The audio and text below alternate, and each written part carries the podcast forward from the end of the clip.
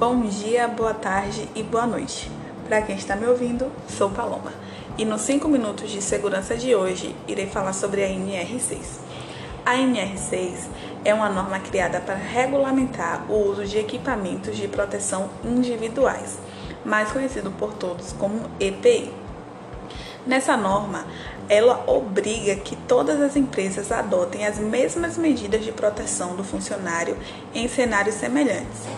Isso significa que todas as pessoas exercendo as mesmas funções devem ter o mesmo equipamento de proteção padronizado que leva em consideração as normas legais exigidas para essa função em específico. Cada função vai exigir equipamentos específicos e apropriados para sua execução. É verdade que, no entanto, diferentes funções podem acabar demandando o uso de equipamentos similares. Entre os EPIs mais conhecidos temos o capacete, que é utilizado praticamente em qualquer ambiente de produção ou obras de construção. É obrigação única e exclusiva da empresa fornecer os equipamentos de proteção de forma gratuita para todos os funcionários, sem exceção. Além disso, é esperado que cada equipamento passe por uma inspeção de segurança, de modo a garantir a qualidade do mesmo.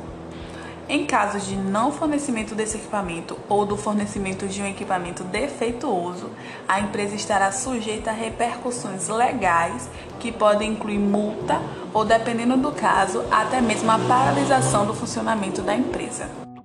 Todavia, o funcionário é responsável pelo uso em tempo integral dos seus EPIs, enquanto em exercício da sua função, cabendo à empresa uma fiscalização constante para evitar que acidentes ou lesões possam acontecer pela falta do uso desse equipamento por parte do funcionário.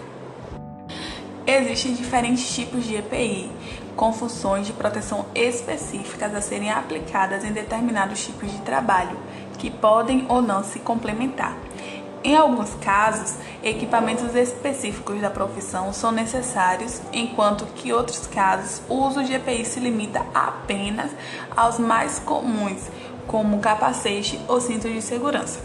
De maneira geral, os equipamentos de proteção podem ser divididos em categorias de acordo com aquilo que eles propõem a evitar. E eu citarei alguns exemplos agora. Existem equipamentos que protegem o funcionário contra danos físicos. A exemplo do capacete, que protege a região da cabeça contra impactos e é utilizado em várias profissões.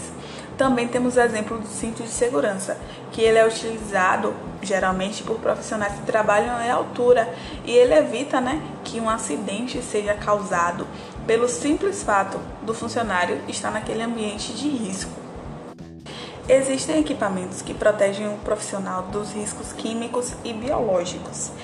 É, esses equipamentos estão normalmente ligados a funções onde o manuseio do risco seja um objetivo direto do trabalho, como é o exemplo do pesquisador de energia nuclear.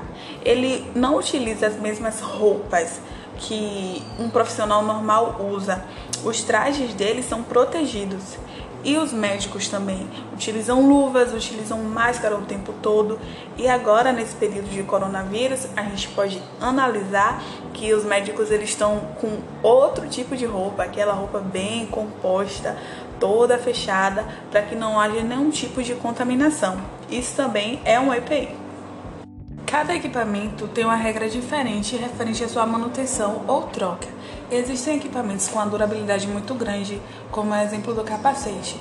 A sua utilização é bastante duradoura, não tem a necessidade de ser trocado sempre.